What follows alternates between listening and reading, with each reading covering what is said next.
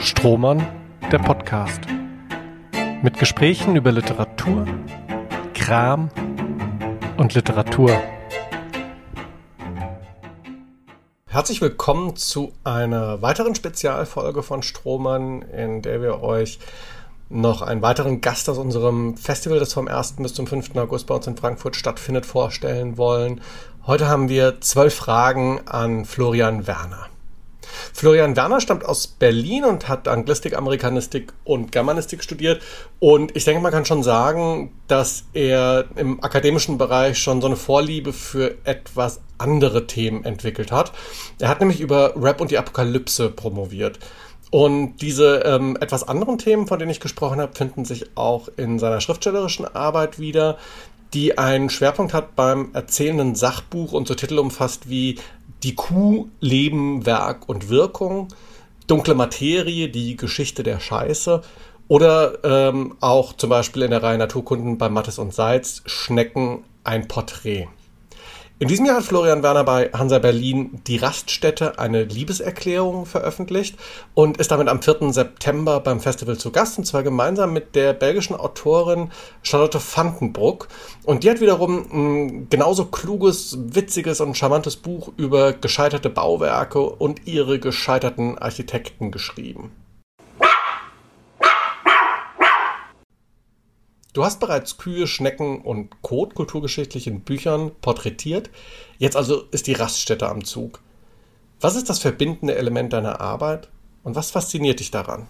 Genau, ich habe Bücher geschrieben, erzählende Sachbücher, unter anderem über die Kulturgeschichte der Kuh, die Kuh, Leben, Werk und Wirkung, dann über Schnecken, über den Kot. Also mich interessieren immer wieder so, ja, die Kulturgeschichte eigentlich von ihren Rändern her oder vielleicht auch von ihrer Unterseite her von den Teilnehmerinnen, den Teilnehmern an der Kultur, den Orten, die eher übel beleumundet und so ein bisschen verrapsackt vielleicht sind. Ähm, und ich glaube, die Raststätten, über die ich jetzt zuletzt geschrieben habe, die passen eigentlich ganz wunderbar in mein Beuteschema hinein, denn ähm, das passt auch ganz gut eben zu diesem Buch Die Kuh, das ich schon vor zwölf Jahren geschrieben habe, denn Raststätten könnte man vielleicht sagen, sind sowas wie die Kühe unter den öffentlichen Bauwerken. Also sie sind allgegenwärtig, sie sind eigentlich auch unabdingbar. Man kann ohne sie gar nicht sein. Jeder kennt sie, aber sie sind nicht so richtig wohl gelitten. Also man macht sich über sie lustig, man rümpft ein wenig die Nase darüber. Ähm, aber man kann eben auch ohne sie nicht leben. Und das hat mich dann doch sofort äh, für die Raststätten eingenommen. Wie lautet der erste Satz deines aktuellen Buches? Ja, der erste Satz von meinem aktuellen Buch, eben Die Raststätte, eine Liebeserklärung, lautet Drei weiße Balken auf blauem Grund. Dann zwei, dann einer, diagonal von rechts oben nach links unten wie der Bastardfaden auf einem mittelalterlichen Wappenschild. Noch 300 Meter, noch 200, 100. Wir kommen der Sache näher. Und wo wir bei ersten Sätzen sind, ist der erste Satz wichtiger oder der letzte? Und warum? Ja, der erste oder der letzte Satz, eine große Frage. Ich glaube, ehrlich gesagt, beide sind gleich wichtig, ähm, ähnlich wie bei Start und Landung eines Flugzeugs. Man weiß ja, das sind die entscheidenden Momente. Dazwischen passiert meistens nichts, aber äh, bei Start und Landung, da kann viel schiefgehen.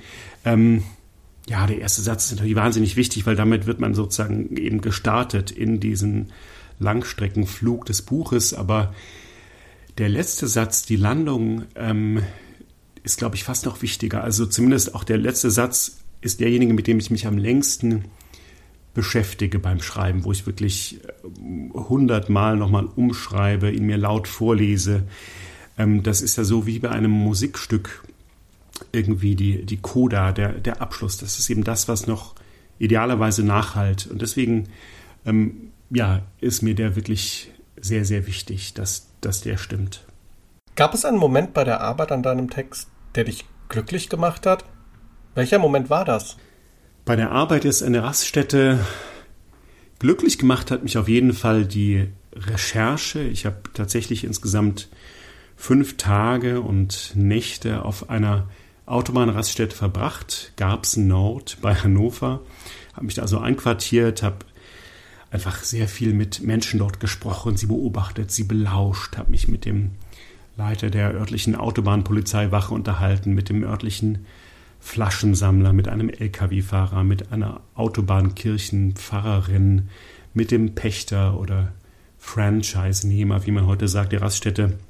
Und ich glaube, diese Recherchephase, die finde ich immer wahnsinnig toll. Und dann die, die Phase ganz am Ende des Schreibens, wenn man sozusagen mit dem ganz feinen 240er Schleifpapier nochmal über den Text geht und merkt, so jetzt nimmt das so wirklich finale Form an.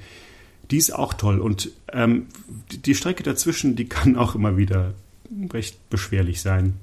Und wenn man über Glück spricht, ist das Unglück nicht weit. Was war der frustrierendste Moment bei der Arbeit? Ja, das Unglück ist nicht weit. Genau, der, der frustrierendste Moment bei der Arbeit ist, glaube ich, schon derjenige, wo man ja sozusagen so die erste Textfassung stehen hat.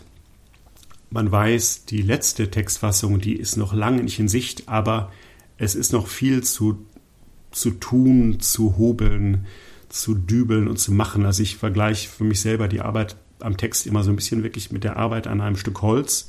Man muss erstmal so die grobe Form raushauen, raussägen, das Ganze zusammenschrauben und dann, genau, irgendwann kommt eben das 260er oder 280er Schleifpapier und vielleicht noch die, die Stahlwolle, mit der man das dann blank poliert. Ähm, aber genau die, diese Phase, wo mm, ja der Rohbau schon steht, aber man weiß auch nicht, vielleicht muss man doch mal da nochmal was abschrauben und, und das Regalbrett irgendwo anders anbringen.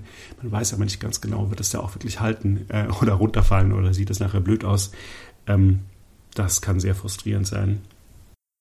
Das Wappentier unseres Festivals ist der Hund. Gibt es ein Tier, das dein Buch repräsentieren könnte?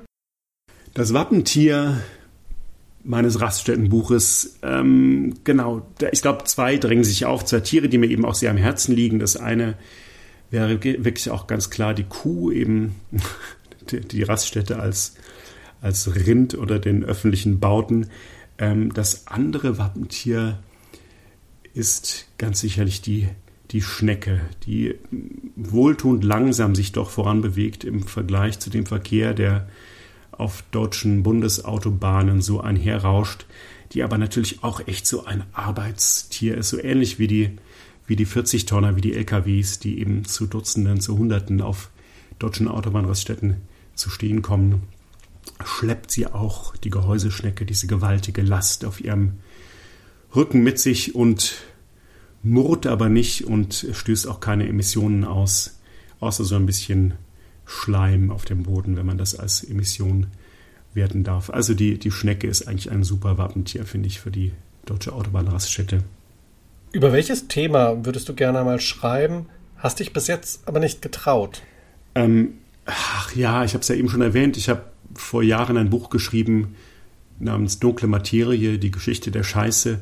Ähm, ich glaube wirklich, bislang habe ich über jedes Thema, das mich interessiert, auch ein Buch geschrieben und ich, ich gehe fest davon aus und hoffe, dass das auch so bleiben wird.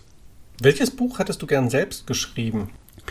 Ich hätte gerne, ich glaube, alle Bücher von David Foster Wallace gerne geschrieben.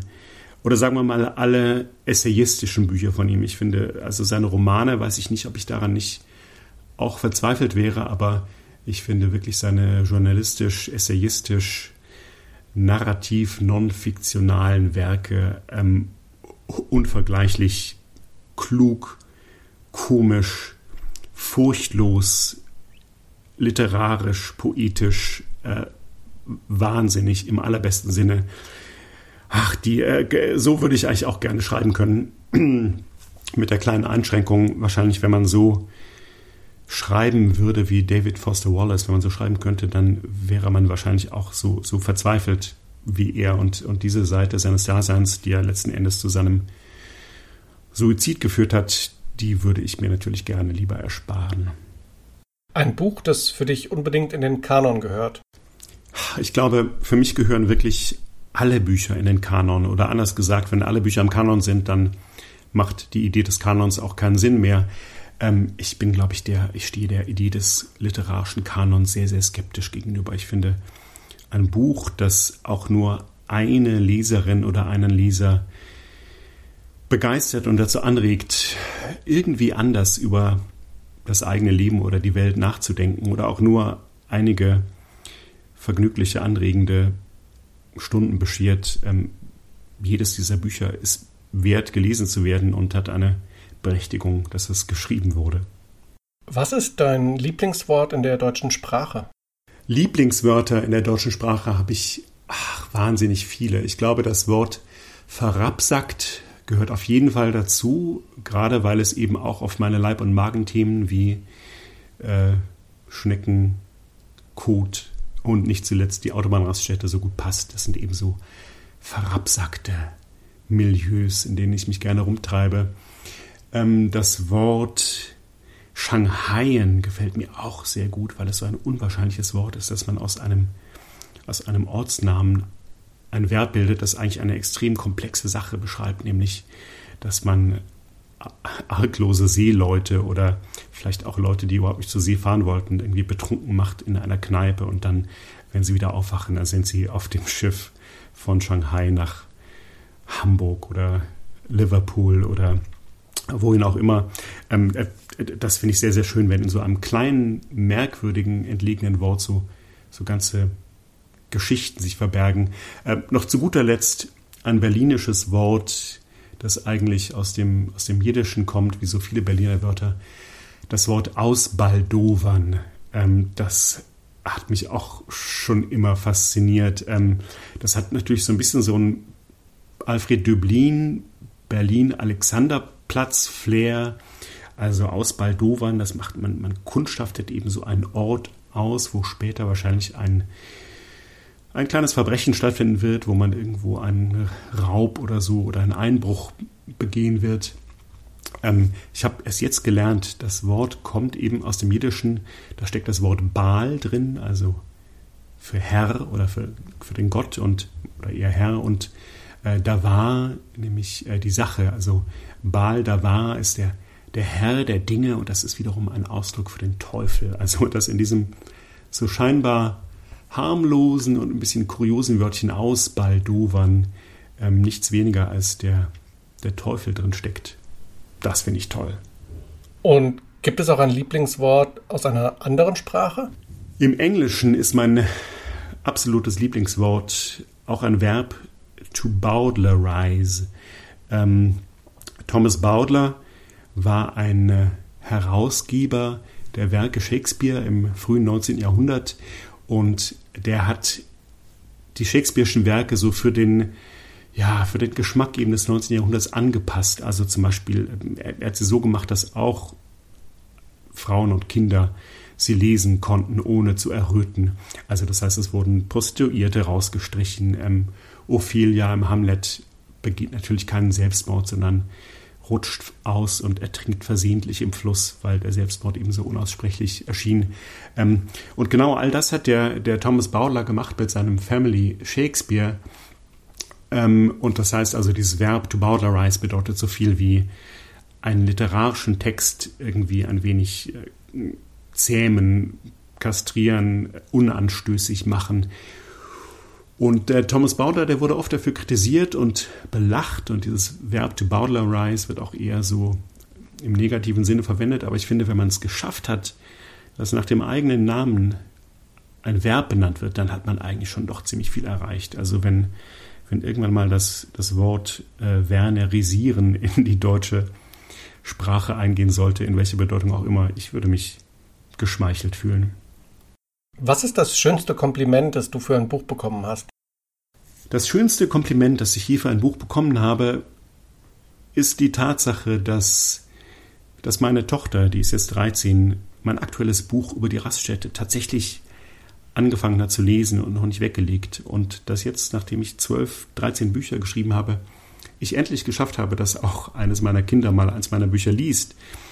Ich finde, das ist das, das schönste Kompliment, das man bekommen kann als Autor und Vater.